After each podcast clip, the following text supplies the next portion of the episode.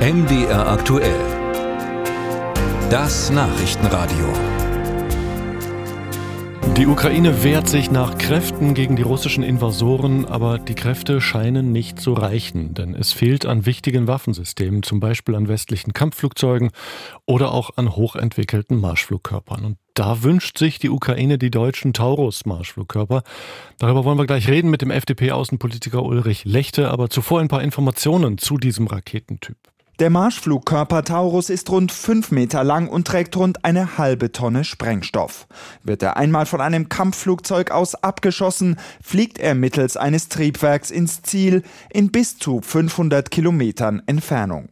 Die Ukraine hätte dieses bunkerbrechende Waffensystem sehr gern, um russische Nachschublinien, Munitionsdepots oder Kommandostellen hinter der Front zu zerstören.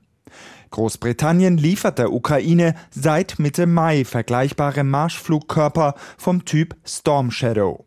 Frankreich hat beim NATO-Gipfel Mitte Juli erklärt, ebenfalls solche Marschflugkörper abzugeben.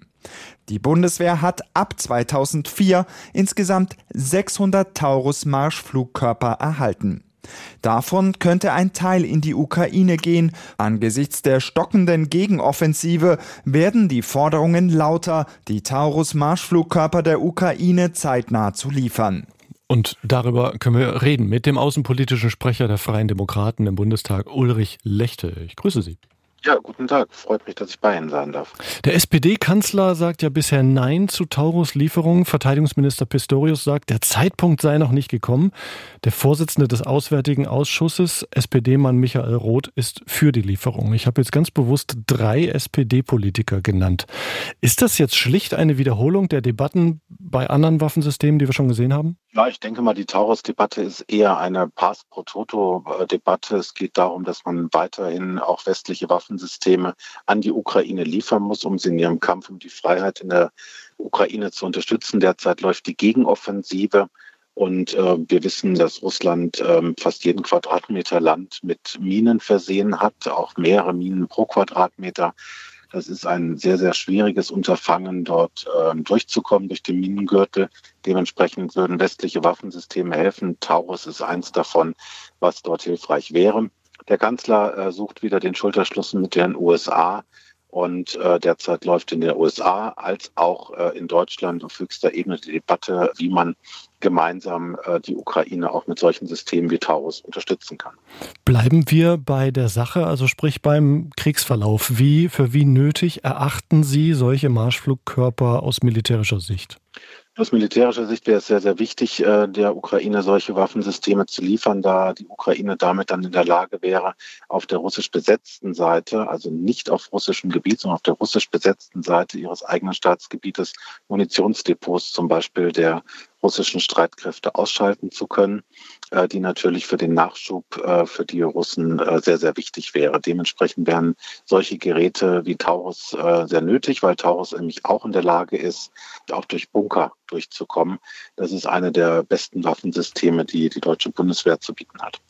Aber Großbritannien tut ja schon Ähnliches und liefert die Storm Shadow Marschflugkörper und Frankreich hat angekündigt, Ähnliches zu tun. Also was ist der Mehrwert des zusätzlichen deutschen Systems? Also braucht es das wirklich? Ob es das wirklich braucht, ist immer in äh, Sichtweise des Betrachters. Ich glaube, die Ukraine ist momentan um jedes Gerät dankbar, was ihnen geliefert wird. Und vor allem geht es halt um die Tatsache, was diese Waffe kann. Und ähm, Sie haben jetzt die Briten angesprochen. Das ist sehr, sehr gut, denn das äh, zeigt uns, dass die Ukrainer sich an die Absprachen halten. Keine westlichen Waffensysteme sind bisher in irgendeiner Weise äh, genutzt worden, um äh, direkt auf russischem Territorium etwas anzugreifen. Das ist das, was immer im großen Bedenken aller zu diesem Thema gewesen ist. Es wäre ja ein leichtes, ne, bei 350 Kilometern Reichweite ins russische Kernland zu zielen. Das ist richtig. Der Taurus hat sogar eine Reichweite von 500 Kilometern, wäre damit also noch weiter in der Lage äh, einzudringen. Aber das haben die Ukrainer bisher nicht getan und damit zeigt sich, dass die Ukrainer das Wort, was sie geben, auch halten.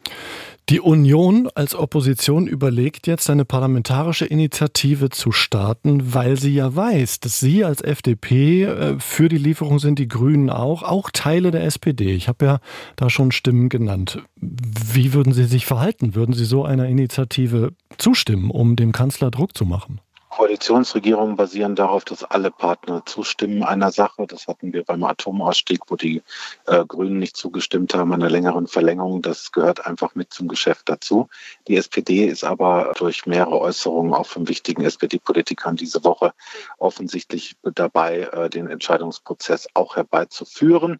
Und ich glaube, dass wir äh, vor Ende der parlamentarischen Sommerzeit bereits eine Entscheidung aus dem Kanzleramt zur Lieferung von Taurus bekommen. Ähnliches hört man aus den USA, dass dort entsprechende Überlegungen mit dem Kongress ähm, auch laufen.